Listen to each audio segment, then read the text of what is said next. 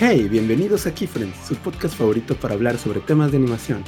Yo soy Dan el Pulpo, animador de personajes, y en los micrófonos, como siempre, me acompaña... Luigi, director y guionista.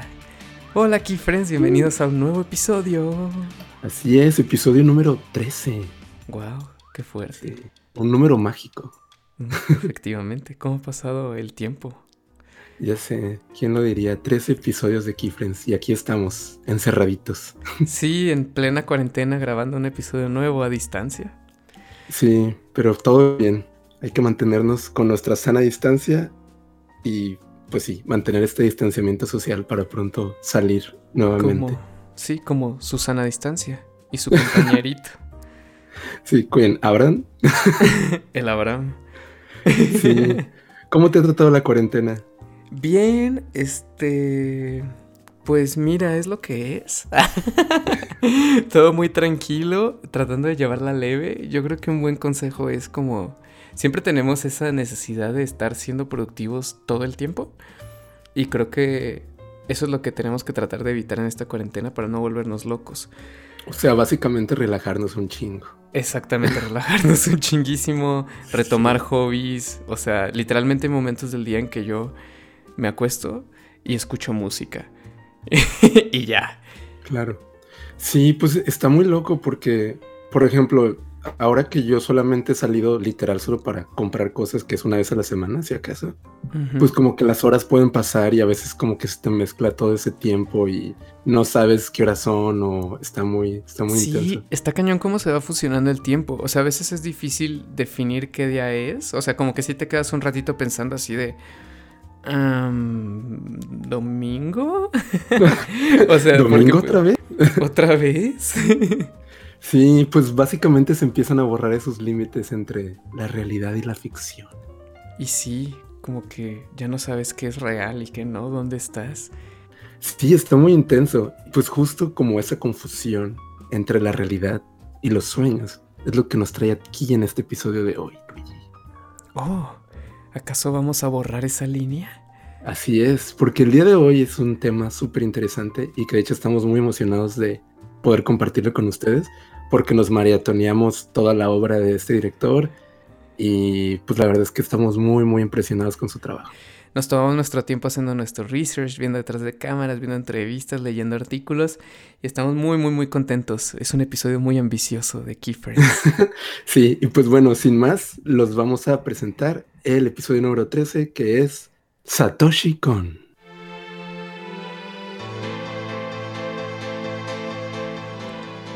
Dentro de la gran variedad de directores de animación que existen en Japón, Satoshi Kon es considerado uno de los más reconocidos y aclamados a nivel internacional por su trabajo, temáticas, su edición y su estilo de dirección tan particulares en sus obras.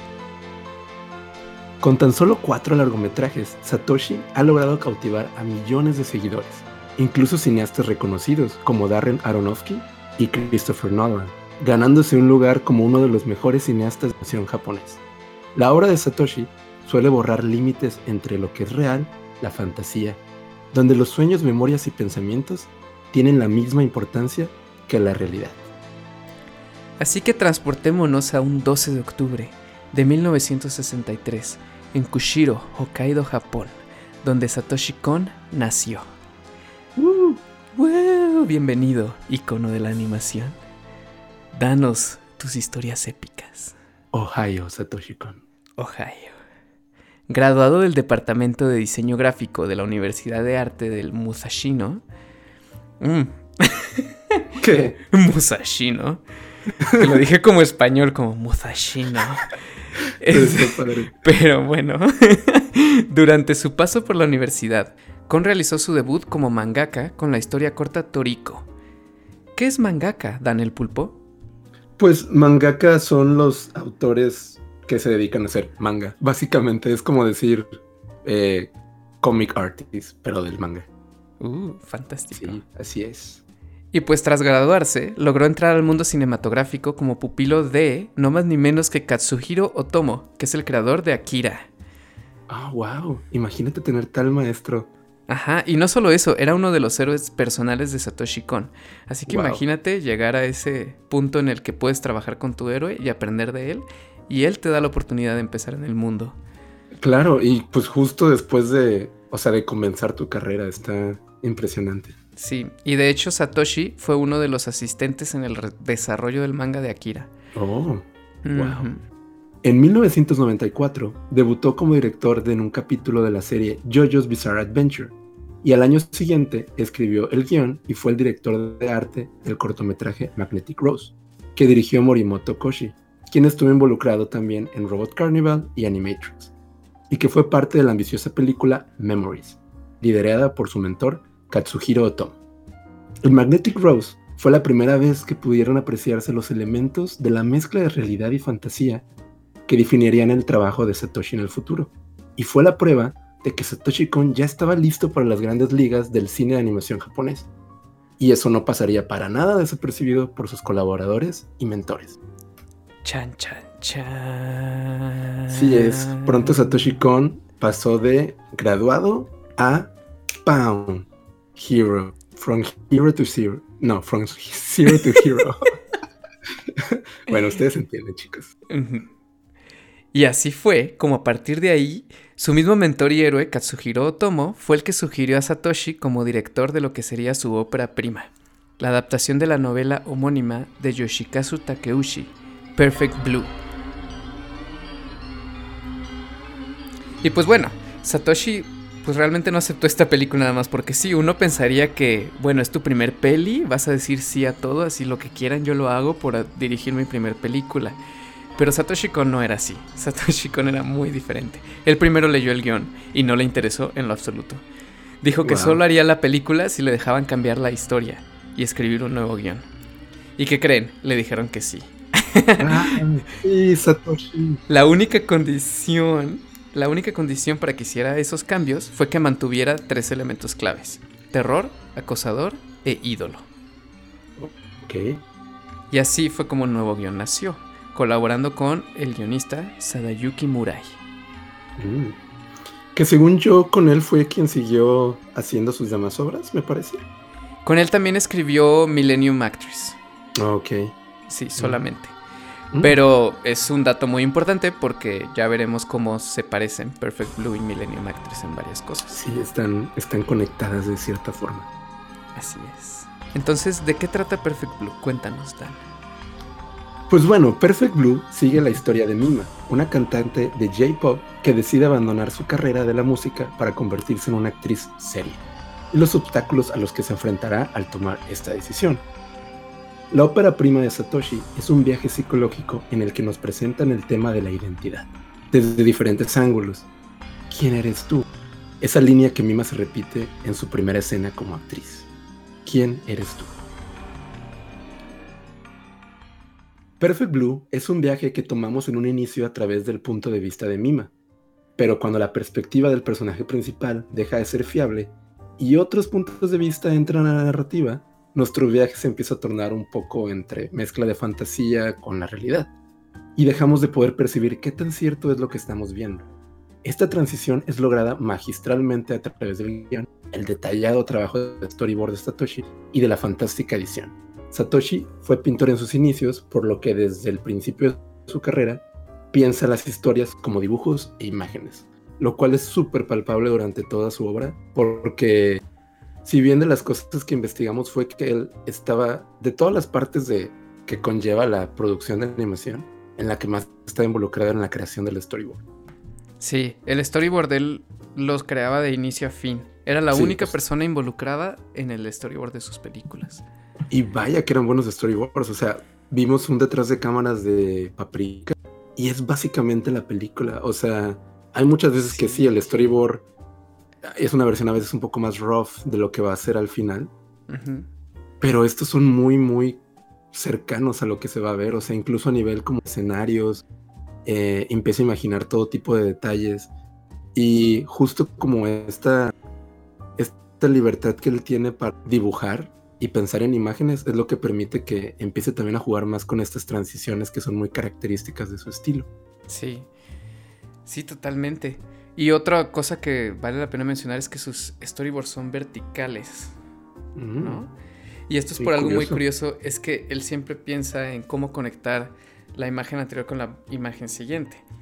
Claro, es una, es una pasada porque él, él, bueno, si bien usa muchos recursos de edición y de montaje, o sea, uno de los que a mí me impresiona más todo el tiempo cuando veo sus películas es el que se llama Mash Cut, eh, que es justo cuando haces esta transición de pasar de una misma acción, pero a un momento, un lugar completamente diferente. Por decir, un personaje va como montado en un caballo y de repente hacemos un corte y de repente en lo siguiente que vemos sigue estando así montado, pero va en una bicicleta, una y es otro tiempo y mundo diferente, pero nunca logramos ver como esa, ese match cut. Es como que machas ese corte y se siente como, pues no sé, es como muy onírico también, ¿no? Sí, a mí también me gustan mucho los match cuts y realmente es algo que, o sea, se usa, no es como que Satoshi Kon no inventó el match cut, vaya, pero yo creo que sí lo adoptó como un lenguaje propio y lo usó justamente para fluir dos mundos, porque la mayoría de sus películas convergen dos mundos. Y por ejemplo aquí en Perfect Blue es como pues la realidad y ya las alucinaciones que vive el personaje principal que es Mima. Eh, y en otras, en otras, en las siguientes películas ahorita vamos a ver como cuáles son los mundos que se fusionan. Este, porque el matchcut pueden ser distintas cosas. Se te puede unir como el, el, personaje principal te une y cambia a su alrededor. O un elemento muy importante como digamos este, el caballo, pues se, se convierte en otra cosa y ya estamos en otro lugar y en otro tiempo. Claro, justo Satoshi adopta, como dices, este, este recurso que existe. Pero no sé, se me, hace, se me hace bellísimo la forma en la que lo usa porque pues justo le queda como anillo al dedo al tipo de narrativas que trata, que es como estas dualidades y estos dos mundos. Pero bueno, sigámonos adentrando en lo que va de Perfect Blue. Va, va. En Perfect Blue también se aprecia el uso de las elipsis del tiempo, que es lo que platicamos justo ahorita cómo todo fluye naturalmente, incluso entre saltos de espacios, que nos ayudan a entender lo que está experimentando el personaje de Mima y su difusión de la realidad. Entonces en Perfect Blue vamos a ver varios saltos grandes de tiempo y grandes de espacio, pero que es la forma en que ella está viviendo su realidad. O sea, de repente ella va a sentir esos saltos de tiempo y esos saltos de espacio. No sabe, no está muy segura de dónde está, de qué tiempo está viviendo y qué acciones está realizando. Sí, a mí, a mí se me hace toda una experiencia, perdón. Porque, pues cuando ves la película, sientes lo que el personaje está sintiendo. O sea, esta, eh, como esta paranoia que empiezas a sentir que los días pasan y que estás perdido, ¿sabes? O sea, no sé, como que todo es una amalgama extraña de, de tiempos. Sí, exactamente. Se empieza a fusionar todo. Y empiezas a sentirte como desorientado. También como espectador. O sea, no estás seguro de si lo que estás viendo es real. Lo que estás viendo ya pasó, va a pasar. En fin. O sea, Perfect Blue es toda una experiencia de ese lado. Y también Perfect Blue es una crítica hacia el fanatismo de iconos pop y la presión social. Porque también Satoshi solía tocar bastantes temas sobre. Pues que se vivían en Japón en ese momento. Y ahí es chistoso porque también Perfect Blue se siente muy actual en cierta forma. Porque tiene momentos, o sea, el internet es gran parte también de lo que es Perfect Blue, pero es un internet bastante arcaico en comparación al que tenemos ahorita. Pues salió en 1998 la película. Sí, y sin embargo toca temas que siguen siendo muy relevantes ahorita con redes sociales e internet, como la invasión de nuestra privacidad. Claro, está muy intenso, estaba algo adelantada a su tiempo definitivamente. Y sí. Y bueno, hablando un poco más de la realización de Perfect Blue, Satoshi dijo en una entrevista que trabajar en la película fue tremendamente agotador. Ahora, como dijimos, Satoshi viene del mundo del manga. Entonces esta fue, aunque ya había tenido su experiencia en, en cine como guionista y en televisión dirigiendo, pues esto ya fue como otro paquete completamente distinto y gigante. Entonces aquí le pareció o sea, exhaustivo, se clavaba en muchos detalles, como de que dónde viviría tal personaje. Entonces se ponía a hacer sketches de dónde vive y así, cosas así. Entonces a veces perdía un poco noción de la, como the big picture de la película, la visión global. Y pues bueno, para ya ir cerrando con Perfect Blue, cuéntanos un poco más de esta película, Dan. Claro que sí, pues al preguntarle si tenía un mensaje en mente que había querido dar con esta película, Satoshi dice que quizás sería el perder la realidad. Cuando estás viendo la película, a veces quieres perderte en los mundos que estás viendo, real o virtual. Pero eventualmente al hacer esto, puedes llegar a encontrar tu propio lugar en el mundo. Solo tú puedes encontrar tu propio lugar, donde realmente perteneces. Eso es en esencia la película y es Perfect Blue. Es complicado de explicar. En tu camino de la vida te enfrentas siempre a obstáculos y en un punto comienzas a cuestionar tu existencia, pero eventualmente llega a ti un cierto sentido de identidad y te das cuenta de qué es lo que viniste a hacer y lograr en este mundo. Wow. Wow. Y sí, está cañón, o sea, realmente ese es el corazón de Perfect Blue, disfrazado de un thriller psicológico que te deja la piel erizada. Pero si, si te metes más profundamente en el, en el objetivo y en, y en lo que está batallando el personaje internamente, pues es eso, encontrar su lugar y encontrar quién es. Así que aviéntense Perfect Blue Apenas puedan chicos si no la han visto y si ya la vieron véanla otra vez con nuevos ojos con algunas de las cosas que platicamos aquí. Igual intentamos no meter spoilers en general y lo seguiremos haciendo con todas las pelis por si no las han visto.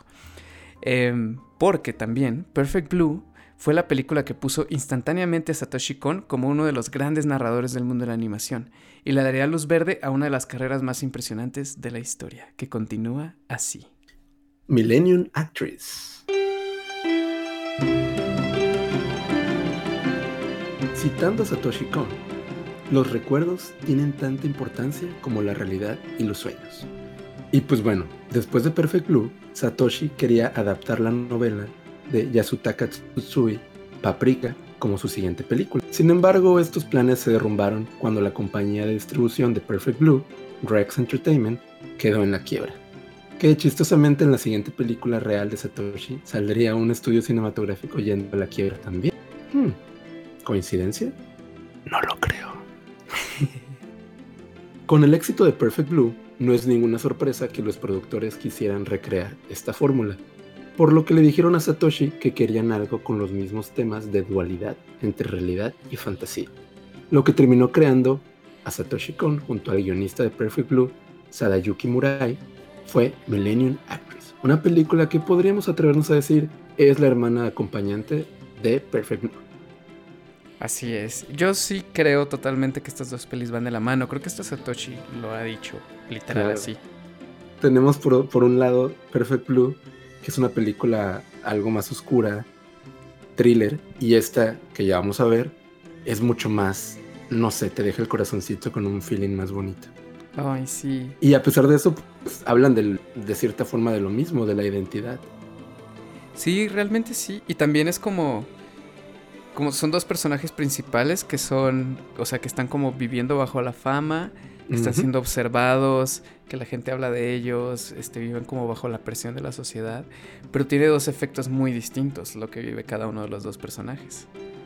Así es. ¿Nos quieres contar un poco más de qué va la película? Claro que sí.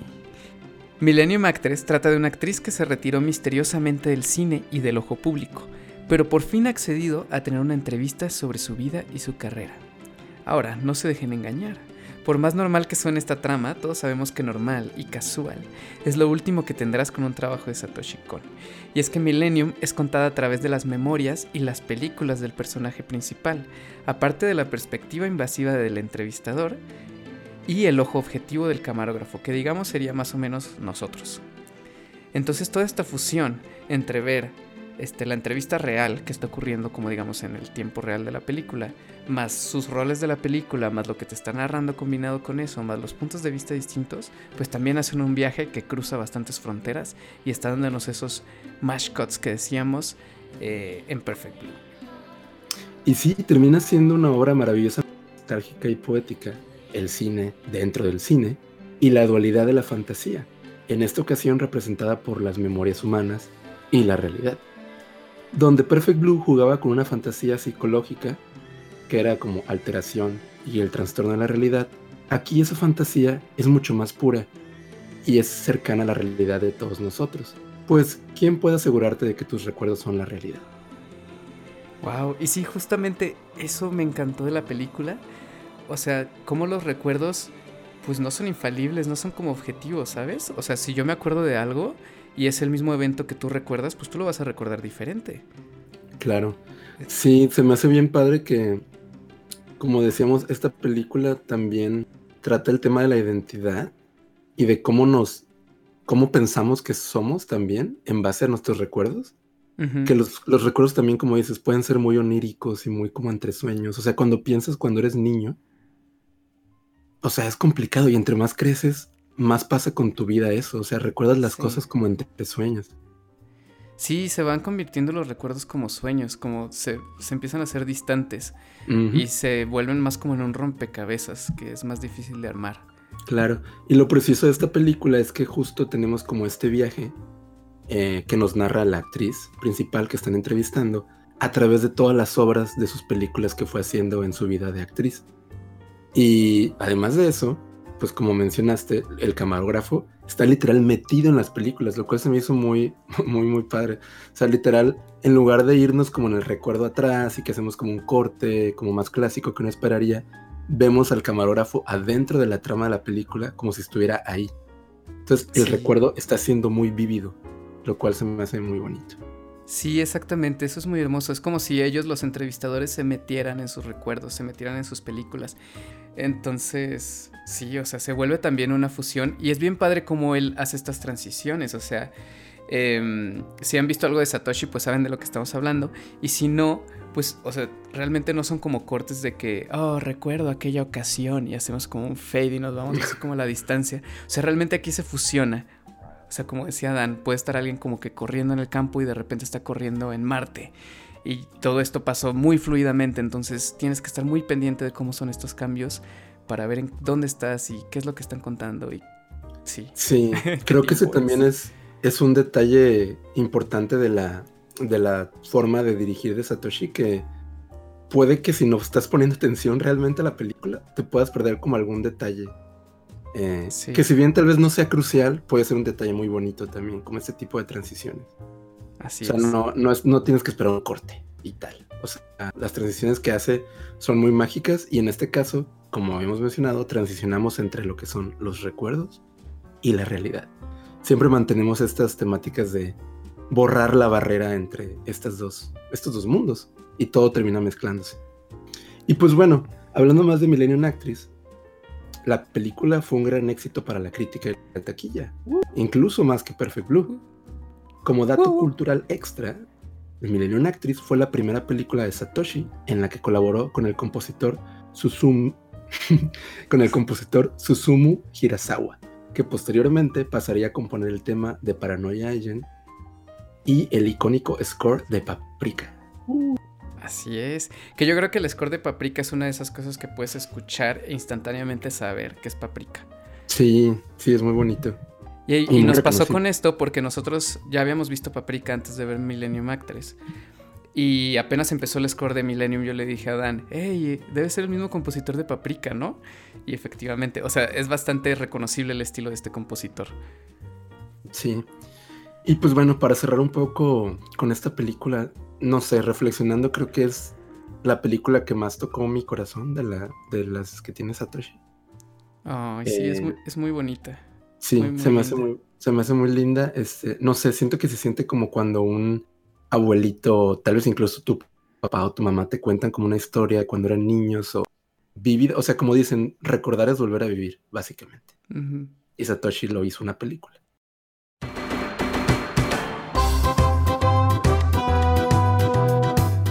Vamos a irnos con el tercer largometraje de Satoshi Kon, que es Tokyo Godfathers. De 2013. No, 2003. sí, 2003. ¡Wow! ¡Qué salto en el tiempo tan fuerte! ¿Estás dentro de un universo Satoshi Kon, acaso? un poquito. En 2003, Satoshi Kon nos deleitó con una película muy diferente a lo que había hecho antes, Tokyo Godfathers. Esta peli es una comedia, wow, sobre tres personas sin techo que se encuentran un bebé en la basura en Nochebuena. O sea, ya desde ahí es algo distinto, vaya. La producción tomó dos años y medio y el presupuesto fue más o menos el doble que las dos películas anteriores de Satoshi. Wow, cada vez soltándole más lana al Satoshi. Así es. Esta historia, la historia de esta peli, está basada vagamente. chiste. En el western de 1948 de John Ford, Three Godfathers. Pero pues básicamente es un punto de partida, vaya. Y digo, ya vimos lo que hizo Satoshi con Perfect Blue, que agarró la novela y la lanzó para atrás y nada más agarró como tres cositas. Pues aquí es el mismo caso.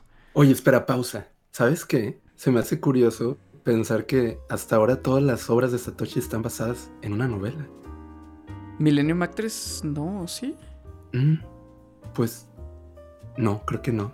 Pero todas las Pero creo que está basada en algunas actrices Sí, es interesante pensar eso. O sea, porque Perfect Blue, novela. Millennium Actress creo que también por ahí tiene como un, una inspiración.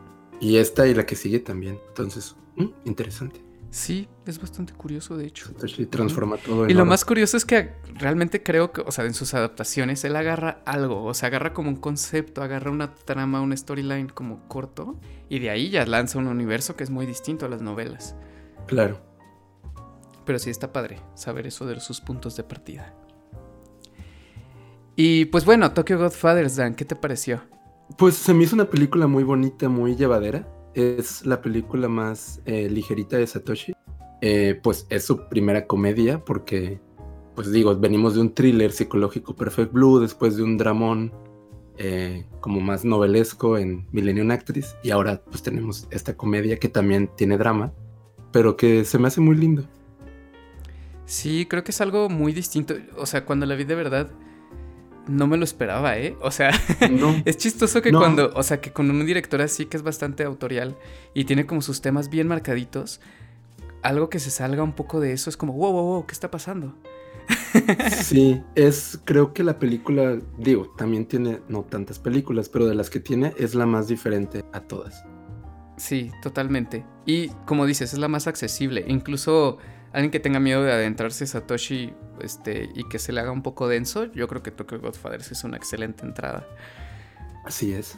Porque igual maneja varios de los temas que sigue Satoshi, este, pero de una manera mucho más leve. O sea, aquí por ejemplo también tenemos los recuerdos. O sea, es un poco la dualidad de estos tres personajes, este, vagabundos que tienen una vida antes de su vida en la calle.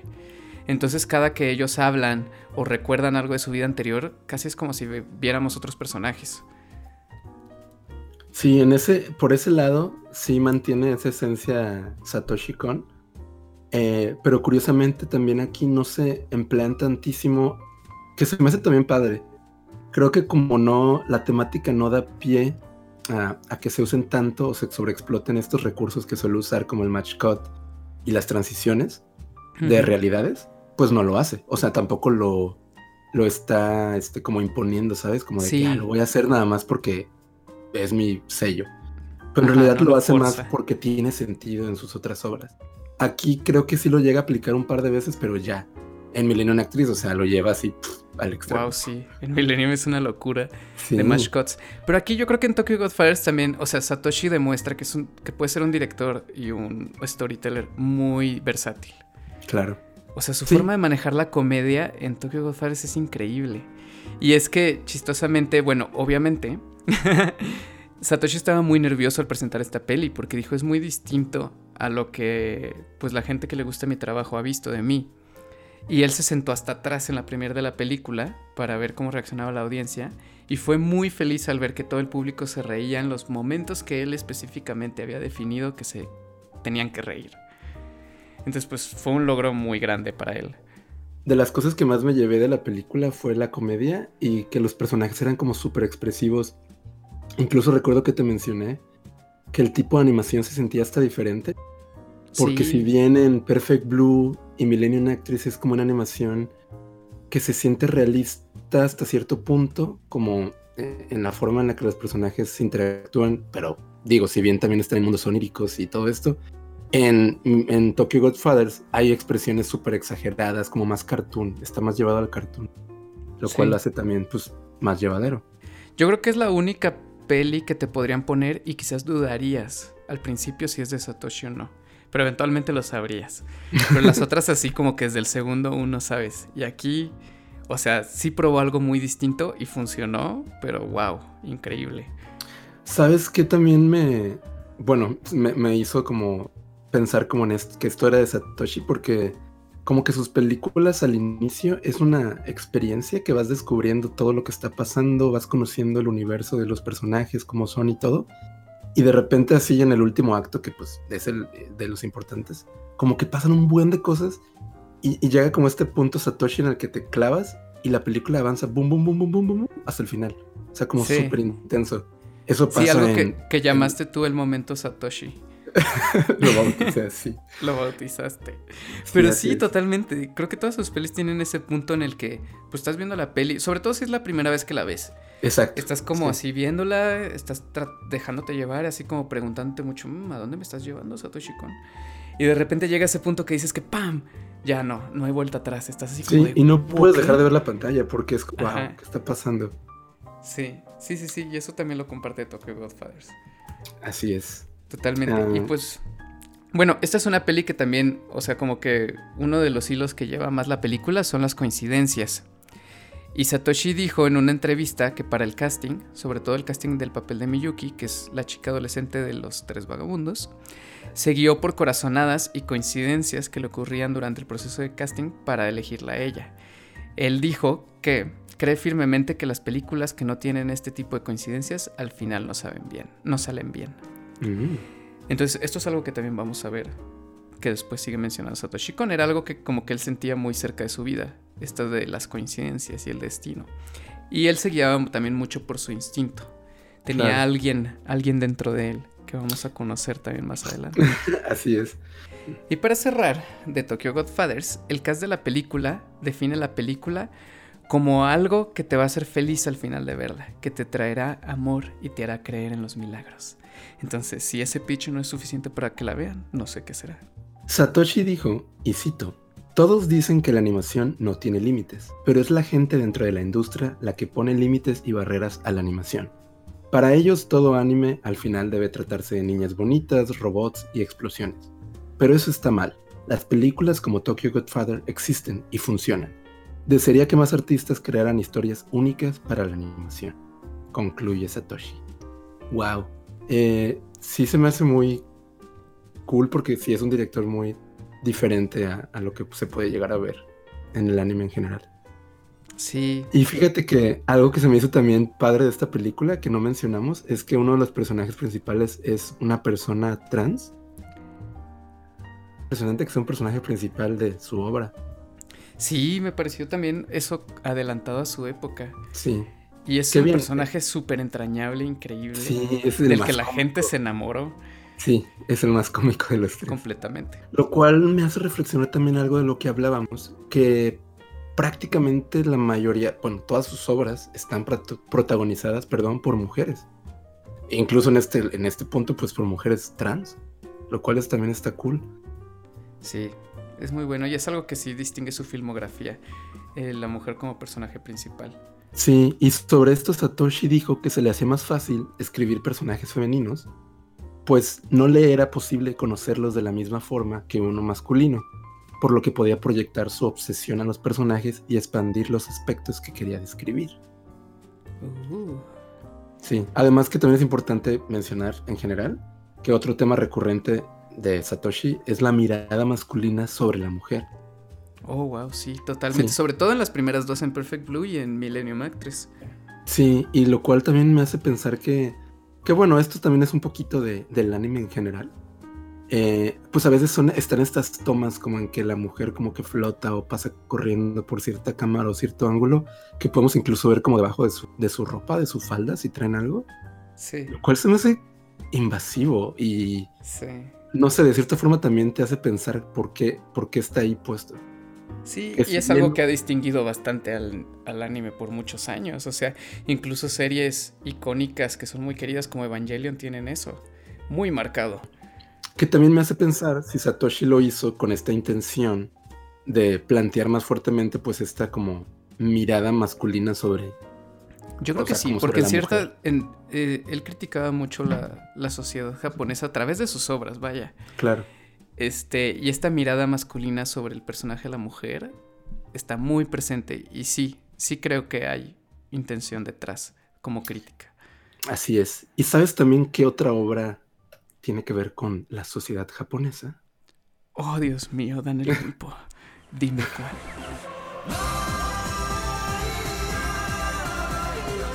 Paranoia Agent, la cual salió en 2004. Y si bien esta no es una película, es una serie anime.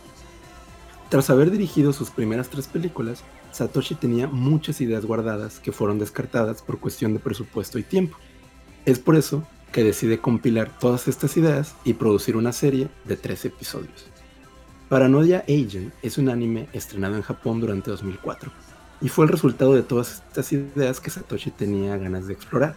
La serie comienza cuando la famosa diseñadora Sagi Tsutsiko, creadora de Maromi, un personaje de moda en Japón, dentro de la serie, es atacada en la noche por un misterioso sujeto con un bate y patines dorados. La noticia comienza a esparcirse y pronto se desata una serie de ataques a diferentes personajes. Junto con esto, los rumores de quién podría ser el responsable agresor son cada vez más fuertes, creando una paranoia colectiva en todo Japón. Uh, la miniserie Paranoia Agent. Sí, esta fue lo último que vimos de la obra de Satoshi, porque pues era la que más tiempo tomaba, como es una serie de tres episodios de 22 minutos cada uno más o menos. Sí, y bueno, a mí, para, para mí un factor como definitivo para, para definir paranoia es, es la libertad que tuvo Satoshi o sea, para realizar paranoia. Porque siempre habían sido formatos de largometraje, era como la película, o quieras o no tienes un límite, tienes algo a lo que, como un, una estructura a la que rendirte. Y yo creo que el formato de miniserie puede ser un poco el formato más libre que hay este, en el lado cinematográfico, porque tampoco estás como definido por una serie que tiene que renovarse temporada tras temporada, pero tampoco tienes la limitación de tiempo que tiene una película, que tiene un inicio y un fin en ese poco tiempo y se acabó. Entonces aquí la miniserie es como el escape de, de los formatos. Claro, además que él tenía pues esta curiosidad de explorar las ideas que tenía guardadas, entonces creo que es muy notorio. Sí, bastante. Incluso a veces hay paralelismos en sus en los capítulos o sea, como de sus mismas obras. O sea, a veces dices, este capítulo es como Perfect Blue. O este capítulo es muy, no sé, como papricoso, muy, ya se veía, ¿no? Como que, como todas esas tendencias. Y pues bueno, citando a Satoshi, la paranoia tiene un significado más fuerte que la fantasía. La palabra da la impresión de que una persona en cierto sentido se está volviendo delirante. Chan, chan, chan. La serie es narrada a través de personajes, uno diferente por episodio, y nos muestra los distintos puntos de vista y cómo sus historias comienzan a mezclarse con respecto a la misma situación, el chico del bate y sus ataques. Además del que rumor de, de que tras ser atacados por este, las personas parecen ser liberadas de sus problemas. Satoshi cuenta que el origen de la serie está inspirado cuando éramos niños y fingíamos dolor de estómago para evitar ir a la escuela. Este sentimiento de dolor lo intentábamos fingir tanto que terminaba convirtiéndose en una realidad. Es decir, una mentira o una excusa que repetimos tantas veces para evitar algo que terminamos materializando. Y citando a Satoshi, dice, creo que es una especie de sistema de autodefensa. Y este es un tema, Paranoia Agent es un poco difícil hablar de la serie sin, sin adentrarse más en los temas y sin spoilear. Y sin spoilear tanto la serie. Pues, Igual es, yo creo que sí está padre ser que sea lo último que ves de Satoshi. O sea, si, si te gusta mucho, mucho su obra y quieres saber más y quieres conocer más de los temas que le gusta tocar y adentrarse más en eso, pues Paranoia Agent es genial, porque ahí sí da rienda suelta, como dices, a todos esos temas. Mete un poco de lo que dejó por fuera en Perfect Blue, un poco de lo que dejó por fuera en Millennium, en Tokio. Y, y este, pues en general de todo lo que le gusta y de lo que quiere hablar. Lo que se me hace interesante también es que aquí también obviamente se vuelve a tocar el tema de la identidad. Em, se me hizo padre un capítulo en el que vemos como un niño de primaria cambia mucho la forma en la que él mismo se percibe incluso cuando sucede cierto evento, para no spoilear no voy a decir qué. Eh, entonces cuando sucede esto cambia la forma en que los demás hablan de él. Entonces también a veces es como esta identidad se dicta cómo nos ven los demás y qué dicen al respecto de nosotros. O sea, como estos rumores o chismes que te dicen, ¿sabes qué? Este güey hizo tal cosa o es así o es así.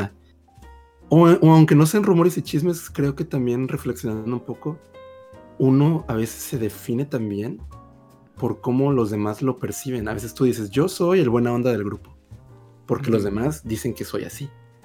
Pero siento que todos tenemos la libertad como de ir también a autotransformándonos, autotransformándonos y recrearnos de cierta forma.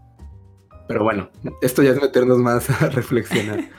Sí, pero está padre, eso es lo que también hace la obra de Satoshi, te pone un poco a reflexionar en, en, los temas que él toca. Y pues bueno, también una de las principales influencias de Paranoia Agent fueron las obras y temáticas del cineasta David Lynch, tales como el desequilibrio mental y la fuga disociativa, temas tratados en su serie Twin Peaks. Cerrando un poco el tema de Paranoia Agent, y citando a Satoshi, dice, el mundo como una persona lo percibe Creo que es un mundo filtrado a través de su fantasía o paranoia. En ese sentido, no pienso que la fantasía y la paranoia sean algo necesariamente malo o poco saludable. Menciona Satoshi. Y si bien la serie puede llegar a ser algo confusa en momentos, lo que termina siendo muy claro es este sentimiento de paranoia de todos los personajes y cómo a través de sus distintas y muy particulares fantasías experimentamos el mismo suceso. Entonces está muy padre, pues justamente esto, o sea, cada persona también ve la vida pues con sus propias locuras y, paranoias al final del día. Sí, sí, claro, cada quien interpreta lo que está viviendo de forma distinta. Sí, lo cual también eh, me hace recordar un poco de eh, con su forma de, de editar. Que Satoshi tenía esta creencia de que cada persona podía percibir, era capaz de, experimentar el espacio, el tiempo y la realidad, pues primero de forma colectiva, o sea, como dentro del mundo, pero también de forma individual. Eh, es decir, de repente a ti se te puede hacer que un día tarda mucho y alguien se le va en chinga. Ah, claro. Sí, y justamente su estilo de montaje es como un intento de mostrar como este feeling de ese tipo de experimentación en imágenes y sonido. Entonces también está interesante como esta no sé cómo lo lleva pues, a nivel cinematográfico. Sí, está muy padre cómo él interpreta eso y cómo lo expresa. Creo que lo, logra bastante bien. El tiempo es relativo. Sí, así es.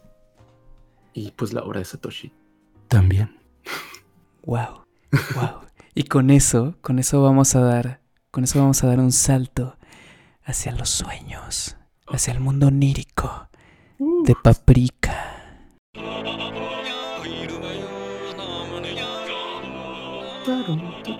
Música de paprika.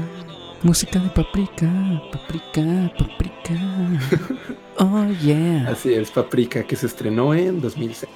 Así es, Paprika es desde 2006, pero desde 1998 Satoshi la quería hacer. Pues si recuerdan lo que mencionamos al inicio con Millennium Actress, ese era el momento en que Satoshi quería hacer Paprika. Pues está basado en una novela de su escritor favorito, que es Yasutaka Tsutsui. Pero, sin embargo, en ese momento no fue posible realizar la novela. Fue hasta el 2003 que el mismo novelista Yasutaka se le acercó a Satoshi a preguntarle si le interesaría adaptar su novela. A Satoshi le pareció que eso era el destino. Y por supuesto, que lo fue. Sí, o sea, imagínate que una novela que te guste mucho, de repente te llegue el autor y diga, oye, ¿quieres, ¿quieres adaptar? Ya sé, está bien loco. Y es, y es esto mismo que, que decía en Tokyo Godfathers. La vida de Satoshi está un poco llena de estas coincidencias que guiaron su carrera. Entonces, son estas cosas que ahorita leemos y decimos, güey, esto no pasa, es fantástico. O sea, como tu héroe llega y te dice, hey, ayúdame a terminar mi obra maestra, Akira. Y luego, hey, te conseguí tu ópera prima que va a ser perfecto.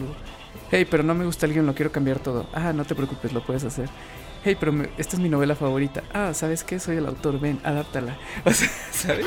Son cosas como súper locas. No, pero son cosas que pasaron, que le pasaron a Satoshi Kon. Sí, y el autor también de la novela, en el detrás de cámaras que vimos, se veía que era bastante, vamos a decir, firme, ¿no? Como con su, forma de pensar, o sea, se veía estricto. No se veía que llegaba con cualquiera de pedirle que, que adaptara su Exactamente, de hecho él llegó a decir que si le pedían adaptar Paprika a un anime, él iba a decir que no. Oh. Pero que por, o sea, por haber visto la obra de Satoshi, él sabía que, que, Satoshi iba a hacer un buen trabajo y que sabía que iba a hacer honor a su novela y que iba a agarrar lo más representativo y lo iba a convertir en algo visualmente asombroso. Y fue precisamente lo que pasó, porque Satoshi lo que quería era evocar el ambiente del sueño y crear una trama funcional que pudiera ser autónoma para el entretenimiento. Así que pues claro, agarró conceptos principales y trama principal del libro y luego hizo lo que Satoshi Kon haría e hizo su propio, su propio universo y su propia forma de contar Paprika. Y es que, para quien no ha visto Paprika, Paprika trata de... En el universo de esta película, se han inventado máquinas especiales para que psicoterapeutas puedan visitar los sueños de sus pacientes. Pero cuando varias de estas máquinas son robadas, la... Mm, no sé cómo definirla. Esta persona. ¿La personaje principal? sí, pero bueno, este, ajá, Paprika debe recuperarlas y detener el misterioso plan de la persona que los robó. Mm. Y bueno, Paprika es una explosión colorida, por supuesto, en la que Satoshi se enfrenta al reto de, representar el subconsciente humano visualmente. Así que el resultado es un viaje en el que el espectador puede fácilmente perder la línea entre los sueños y la realidad. Wow. Y sí que, sí que, lo, sí que lo hacemos. Sí, sí que lo logra. Yo la primera vez que vi Paprika estaba volando con ella. O sea, estaba así como, wow, ¿qué? que aparte fue la primera película de Satoshi que yo vi. Que quizás no es la. No sé si sea la, mejor primer el, primer. el mejor primer contacto que tener con la obra de Satoshi. Luigi, cualquier, cualquier primer contacto es bueno con Satoshi. ok, sí. Pero si alguien no ha visto ninguna, creo que hay entradas más digeribles que meterte en el mundo onírico de Paprika. Porque Paprika es un, o sea, sí es un trip total. O sea, yo la segunda vez que la vi la aprecié muchísimo más y entendí muchas más cosas de las que la primera vez que la vi me quedé como... Pero con lo que sí me quedé la primera vez que la vi fue que visualmente es impresionante. Y también, o sea, en el detrás de cámaras de Paprika, que se los recomendamos mucho que lo vean, em, se puede ver partes de lo del proceso del storyboard que hace. Y aquí se ve cómo lo hace vertical y cómo es súper detallado. O sea, desde un inicio ya todos esos elementos loquísimos del desfile, o sea, que si han visto, pues saben que es el desfile, o de las escenas de sueño, por ejemplo, digamos, están ahí, y esas transiciones están ahí. Entonces, wow, o sea, está muy loco, muy loco plantear esta película desde el storyboard así de detallado como lo hizo Satoshi Kon. Sí, también algo que sale en el, en el detrás de... se me hizo súper bonito es cuando él explica un poco cuando encontró la forma de, narrar una escena que parecía muy sencilla, que eran dos personajes hablando en un carro. Y justo estaban hablando de cómo los sueños se empezaban a mezclar, porque eso sucede dentro de la película. ¡Wow! Sorpresa. Entonces, eso se representa de forma visual muy sutil, porque está lloviendo fuera del carro. Entonces, de repente, en el reflejo del, vidrio, vemos dos gotas cayendo que se unen y se hace como un hilito este, de agua o solo. Entonces como que es, o sea, están hablando de esto, que de este problema que está sucediendo, pero de cierta forma también vemos visualmente esto. No sé, está, está muy padre. Siento que como ya, ya mencionamos, él tiene control total de la story. Eh, pues no sé, como que él siempre nos pone como hints de que, podemos también, entre más se revisita su obra, eh, pues podemos encontrar más cosas. Por ejemplo, la segunda vez que ves Perfect Blue notas más detalles, la segunda vez también que ves Paprika, por ejemplo, o incluso Paranoia Agent. Ahora, ya después de que acabé la serie, e, la escena de créditos, el ending, como que tuvo más sentido, ¿sabes? Como que empiezas a encontrar más cosas que él pone ahí por una razón. Sí, él te pone pistas. Sí. O sea, él, él reta al espectador, él quiere que el espectador use su imaginación para complementar esa información que él te da con la película. Y aparte es divertido, porque eso le da como mucha, no sé, como puedes revisitar sus películas muchas veces. Sí, totalmente.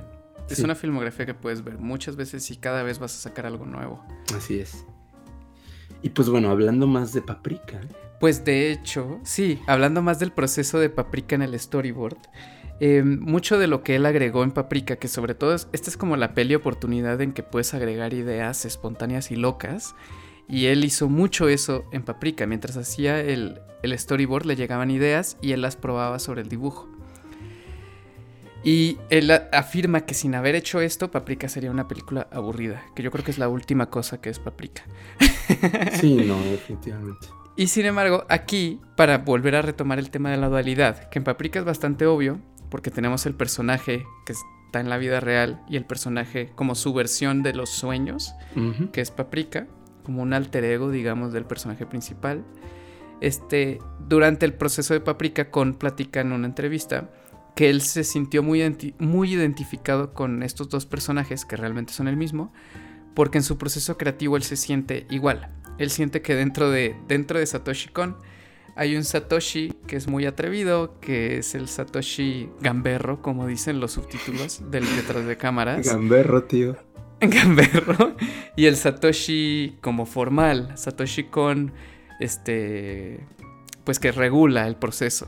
Entonces llega Satoshi Gamberro y pues dice, güey, hay que hacer güey, hay que hacer esta idea, dibújala, va a estar poca madre. Y Satoshi formal la hace y luego decide si entra o no. Entonces, normalmente en sus películas Satoshi formal tiene más control. Y pues muchas de las ideas de Satoshi Gamberro las rechaza. Pero en Paprika dejó más libertad a ese Satoshi Gamberro. Porque pues la película lo pedía, la historia lo pedía.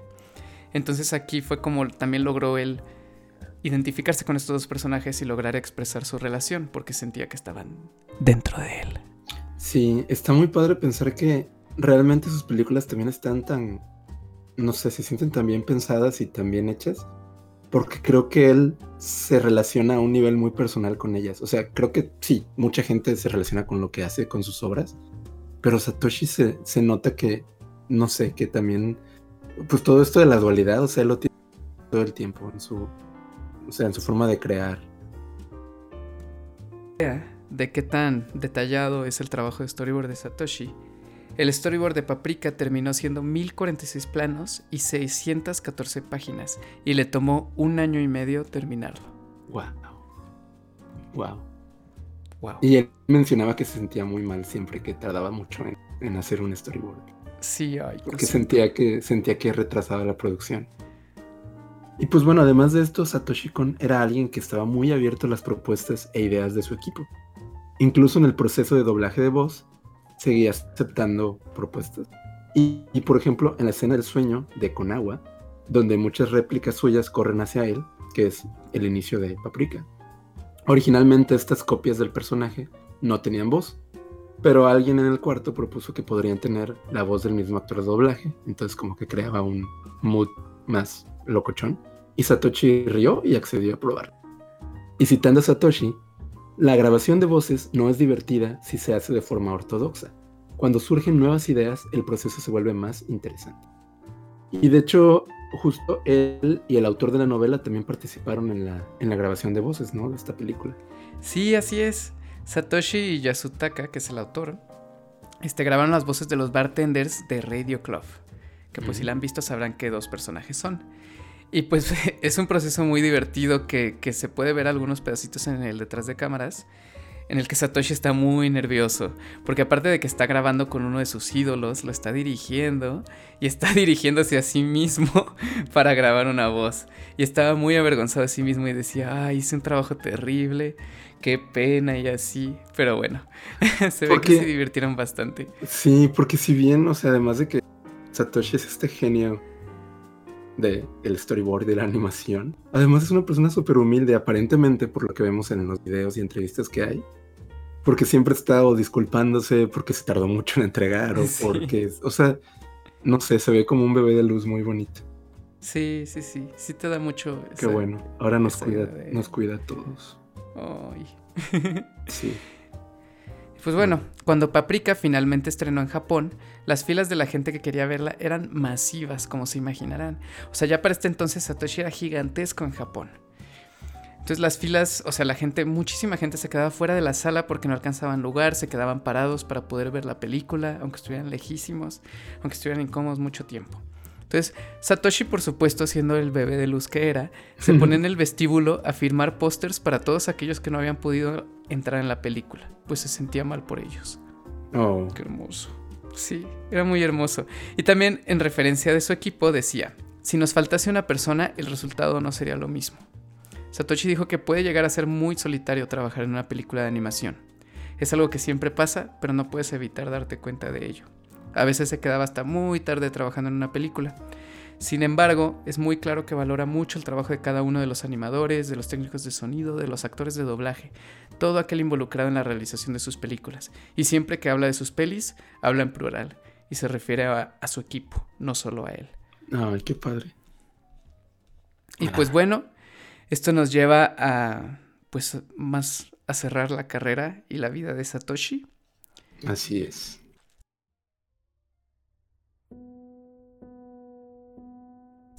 Satoshi tenía un proyecto en construcción que se llama The Dream Machine.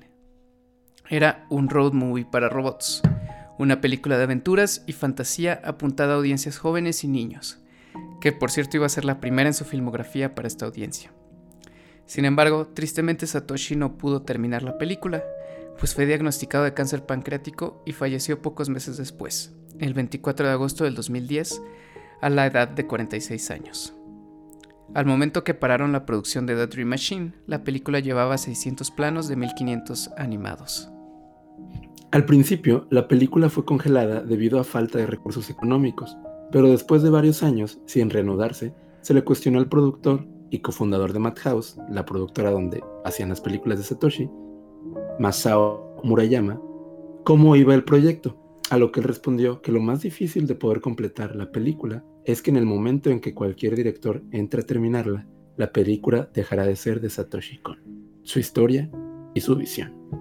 Y así es como The Dream Machine se mantiene congelada perpetuamente en el tiempo.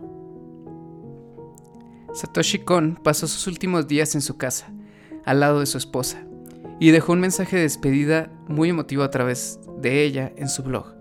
Una carta dirigida a todas las personas con las que compartió grandes y pequeños momentos, familiares, amigos, sus compañeros de la escuela, sus compañeros de trabajo en el manga y en el cine, y por supuesto para sus fans. Satoshi dice en su carta que su mayor arrepentimiento es con el crew de The Dream Machine, por no haber podido terminar la película y que por su forma de trabajar fue una película que solamente él entendía por completo. Satoshi habla cándidamente de su productor Masao Maruyama, agradeciendo poder haber trabajado con él, alguien que siempre le ayudó a traer a la vida sus películas. Pues adivinen qué, cuando Satoshi no terminaba a tiempo sus cosas y se tardaba mucho y aumentaba el presupuesto y así, era su productor Maruyama el que siempre estaba ahí para apoyarlo y para asegurarse de que esas películas vieran la luz del día.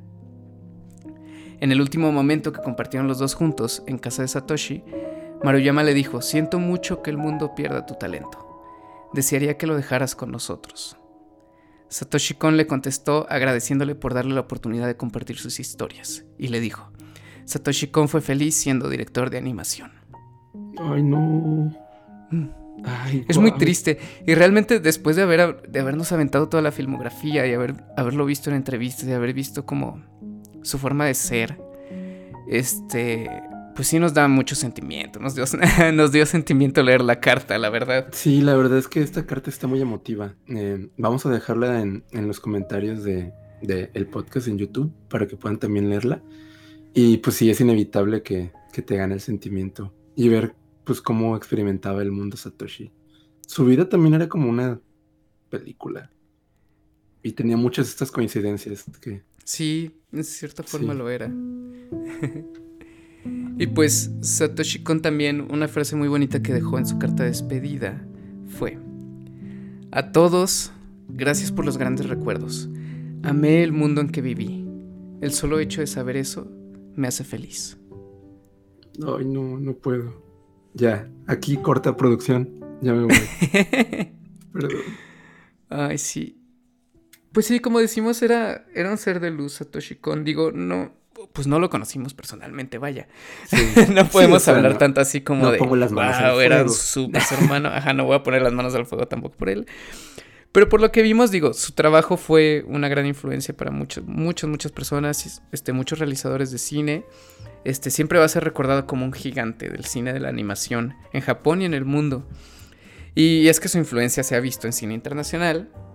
Y quizás lo más mainstream ha sido los directores que ya habías mencionado tú, Dan, Aronofsky y Christopher Nolan. Mm, estos que se robaron sus ideas. ¡Wow! No. Bueno, Aronofsky pagó los derechos de eso Perfect Blue. Eso se me hizo muy intenso. sí, porque dijo, digo, ya, derechos, que lo voy a usar. Sí, compró los derechos de Perfect Blue para hacer un remake. Que al final, original. Claro, que al final no terminó haciendo el remake, pero pues terminó recreando una escena que está en una bañera que sale en Wrecking for a Dream. Así es.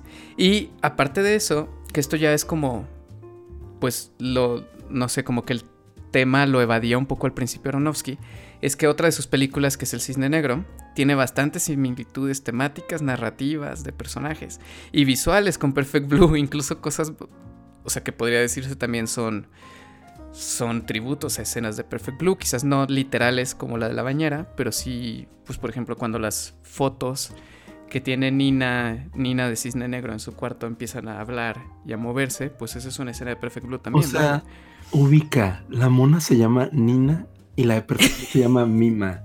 O sea, no me jodas, no me jodas Aronofsky, no me jodas Aronofsky, por favor. Claro que sí. Y después, bueno, ya, en defensa de Aronofsky, después confirmó que por supuesto que hay semejanzas entre las dos obras, pero que no se le hace que Cisne Negro sea una inspiración directa de Perfect Blue. Y pues vemos. Vemos.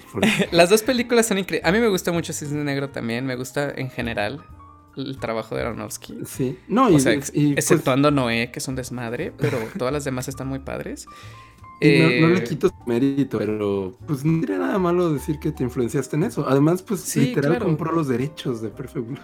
Exactamente, podría haber sido más franco al respecto de golpe, pero creo que al final Aronofsky lo, arregló. O sea, puedo entender que al principio fuera un poco más, si estás acabas de sacar la peli, quizás le daba un poco más de miedo a decirlo, pero después ya fue muy abierto al decir que había muchas semejanzas entre las pelis.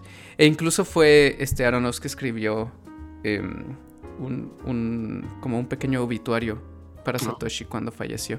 Ah, ok. Lo Porque pues sí es de, los, es de los directores que más fueron influenciados por él. Y el otro, que es Christopher Nolan, pues claramente Inception. Es Paprika. Agarró muchas cosas prestadas de Paprika. Bueno, no es Paprika, pero sí. no es Paprika, pero sí agarró bastante. A, nivel visual. E pues, incluso, incluso Nolan ha dicho que el personaje de Ellen Page está basado en Paprika. Mm. O sea, en el personaje de Paprika. Sí, y pues sí, pues muchas cosas a nivel visual son donde se inspiró. Como esta donde toca como, como un vidrio, que es en realidad como un reflejo que se rompe. O como esto del ah, pasillo, que también pasa, ¿no? Lo del pasillito. Lo del pasillo es súper como visualmente reflejo. Sí. De paprika. Pero sí, lo del espejo yo creo que es lo que más parece literalmente esa escena. Y pues sí, o sea, un director con este calibre de creatividad y de, o sea, de cómo expresa sus temáticas, de cómo fue innovador, perdón, cómo fue innovador con el cine de animación y con el cine en general, eh, pues es normal que tenga influencias en muchos directores y pues cabe, o sea, la coincidencia quizás diría Satoshi de que dos de los directores este, que, que agarraron esta influencia pues son de los más reconocidos actualmente en el cine internacional. Oh. Así es. Y pues bueno, como Satoshi fue un bebé de luz, también vale la pena hablar un poco más de, cómo era como persona. Y pues por lo poco que vimos, como dijimos en, videos, en entrevistas, y pues a través de su trabajo, nos muestra a Satoshi como un realizador muy humilde y feliz. Alguien que estaba orgulloso de su trabajo, pero también era muy exigente. Alguien pues algo tímido, pero no temeroso de compartir su proceso y su trabajo con los demás. Siempre abierto a la crítica este, le encantaba presumir a su equipo, a sus colaboradores, admiraba mucho a los demás y hablaba muy, con mucha pasión de su trabajo y de, y de las personas que lo rodeaban. Era alguien masivamente creativo, minucioso y aterrizado, que no perdía de vista sus sueños, sus visiones y sus obsesiones al momento de crear. Así es. Y pues bueno, además, pues siempre será recordado por todos y justamente este año se le otorgó eh, el premio Winsor McKay en los Annie Awards, que justamente tenemos un capítulo que habla de los Annie Awards de este año, así que spoiler, bueno, no spoiler, uh. pero autopromoción. si no lo han escuchado, vayan. Sí, vayan a escucharlo. Pero bueno, eh, siguiendo con el hilo, eh, así es. se le otorgó este premio póstumo y pues bueno, se dijeron palabras hacia él y se reconoció su gran trayectoria en el mundo de la animación. Y pues ya también estuvo bastante bonito y emotivo. Y me parece que lo fue a recoger su esposa, ¿no? Recuerdo. según yo era su productor el que lo recogió, ¿no? O ah, quizás los dos. Vemos. O, ah, no, no. Su productor fue el que introdujo el premio. Ajá. Y creo que su esposa lo recogió. Sí. Sí, sí, sí. Creo. vemos. Vamos a nosotros a escuchar otra vez el episodio también. Ustedes también, vayan a escucharlo. Así es. Y pues bueno, Dan, ahora sí, el momento de la verdad. ¿Cuál es tu película o obra favorita de Satoshi Kon? Pues mira, está complicado. Sí. Si, si bien pues su obra no es muy extensa, solamente son cuatro largometrajes y la serie y unos mangas. Eh, yo creo que al día de hoy mis favoritas son eh, Perfect Blue y Millennium Actress. Uh, Esta dualidad de esta dualidad de películas. Es que Ajá, las me- películas hermanas. las películas hermanas y, y me gusta muchísimo cómo explota todos estos recursos del montaje y de la edición justo en esas películas. Se me hace increíble. Sí, creo que está muy padre. Sí, o sea, Creo que todos, como todas las amo, todas las amo, pero estas Sí. dos son mis. Creo que como para análisis temático y técnico de Satoshi, ver esas dos back to back es increíble. ¿Y tú? ¿Cuáles son tus dos favoritas? Huye. Huye no, no huyas. del país. Le Huye a Japón. Le lanzo un lazo y lo trae de regreso. Wow, qué bonito. Este, híjole, es muy, muy complicado. Como dije, creo que son películas que se aprecian más la segunda vez que las ves. Así es. Em, entonces tengo muchas, muchas ganas de volver a ver Millennium Actress porque también me dejó como un sentimiento muy cálido en el corazón. Este, y lo mismo me pasó con Tokyo Godfathers. Y, híjole, yo creo que de forma emo- como del lado emotivo yo me iría por esas dos, por Millennium Actress y Tokyo Godfathers. Pero también, wow, o sea, del lado como más técnico cinematográfico, Perfect Blue se me hace una pasada de lanza. Sí, pues es que no hay, no hay, no hay respuesta errónea. Sí, no hay respuesta errónea. sí. De verdad, cualquiera de las cuatro pelis es increíble. Paprika, o sea, si, si lo vemos desde el lado visual y de arte, Paprika también es una pasadísima. Y también está lleno de pistas, lleno de detalles. O sea, que también son cosas que cuando ves más veces es como de, ah, ya viste tal cosita. O te viste que tal personaje hizo esta- este gesto y así, no sé. O sea, las cuatro pelis no se sientan mal cualquiera que elijan, es perfecta. Y los amamos. Sí, más bien vean todas. eh, los invitamos arduamente a que visiten el trabajo de Satoshi Kon si no han visto ninguna de sus obras o si han visto algunas. Está padre y más aprovechando en esta cuarentena que pues hay mucho tiempo libre. Este, Ajá, por ahí buscar sus películas. Me parece que hay algunas en renta en YouTube. Este, Paprika me parece que está en Amazon Prime en México. No estoy seguro, quizás. ¿Mm? Si no, Mm, pues Amazon. Yo la tengo. Es la, es la. Paprika es la única peli que tengo físicamente de Satoshi porque son un poco complicadas de conseguir físico. O sea, las venden Sí. en Amazon, pero están cariñositas. Mm, no, Amazon, patrocínanos y mándanos Sí, la peli de. patrocínanos, ándale.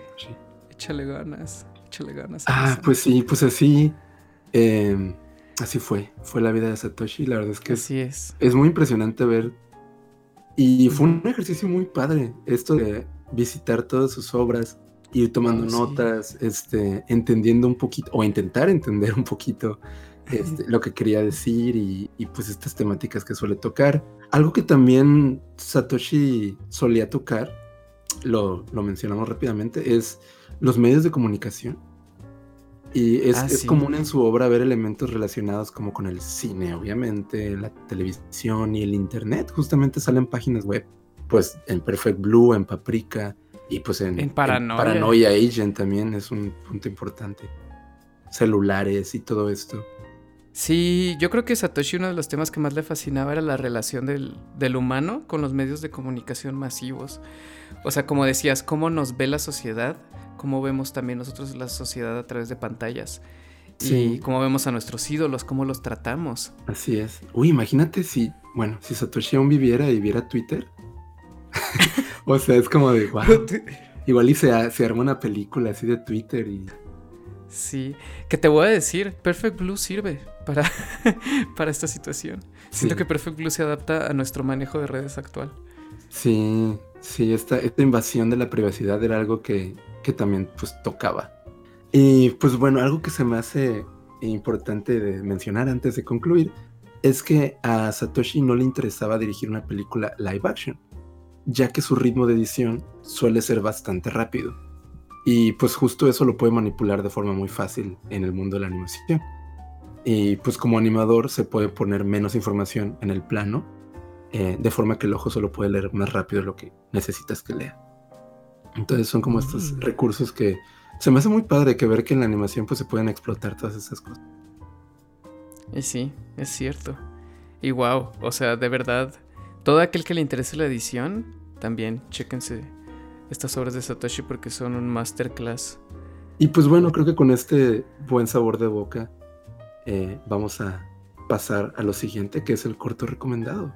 No sin antes mencionarlos y dejarnos con una frase muy bonita que nos deja Satoshi, que dice, para pasar por la vida, todos necesitamos tener algo aparte de la realidad, como la fantasía, el sueño o la paranoia.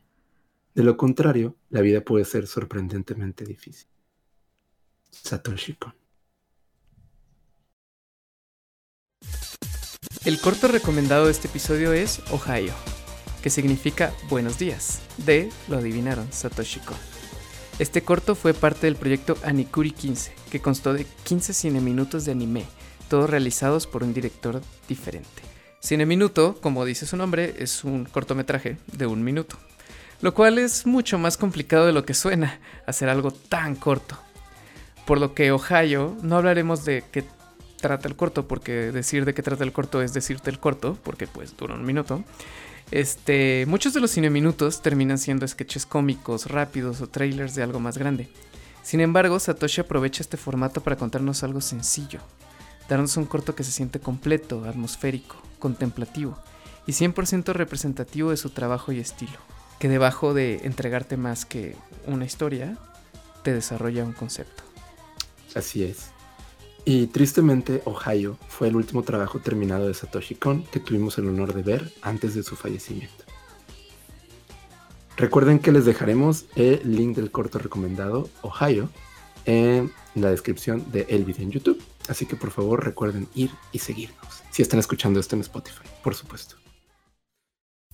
Y pues bueno, Keyfriends, con esto ya vamos a concluir el episodio número 13, que estuvo bastante largo, pero vaya que, que estuvo interesante. Al menos nos divertimos Oh, sí. mucho, ¿no, Luigi? Planeándolo. Sí, nos divertimos bastante. Esto de analizar el trabajo de un director me encanta.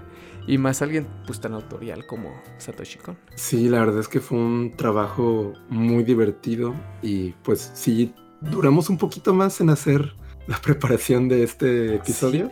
Pues incluso desde antes de, de planear el anterior ya estábamos planeando Sí, esto. pero ya teníamos rato queriendo hacer este tipo de episodios y justo si les gusta y les gustó eh, pues este formato, eh, pues coméntenos y díganos si les gustaría ver demás eh, directores de animación, por supuesto que hay Ajá. muchos más que podemos Y- analizar. ¿Y cuáles les gustaría también? Así es.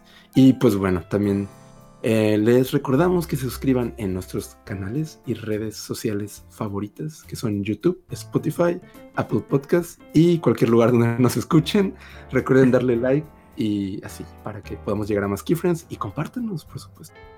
Así es. Ahora es momento de cantar el intro de Paranoia. Ok. A ver. Ay, ay, ay. Oh. Y pues bueno, pues, antes de que esto haga que se fragmenten, los dejamos. Y recuerden que la vida se disfruta más a 24 frames por segundo. Adiós.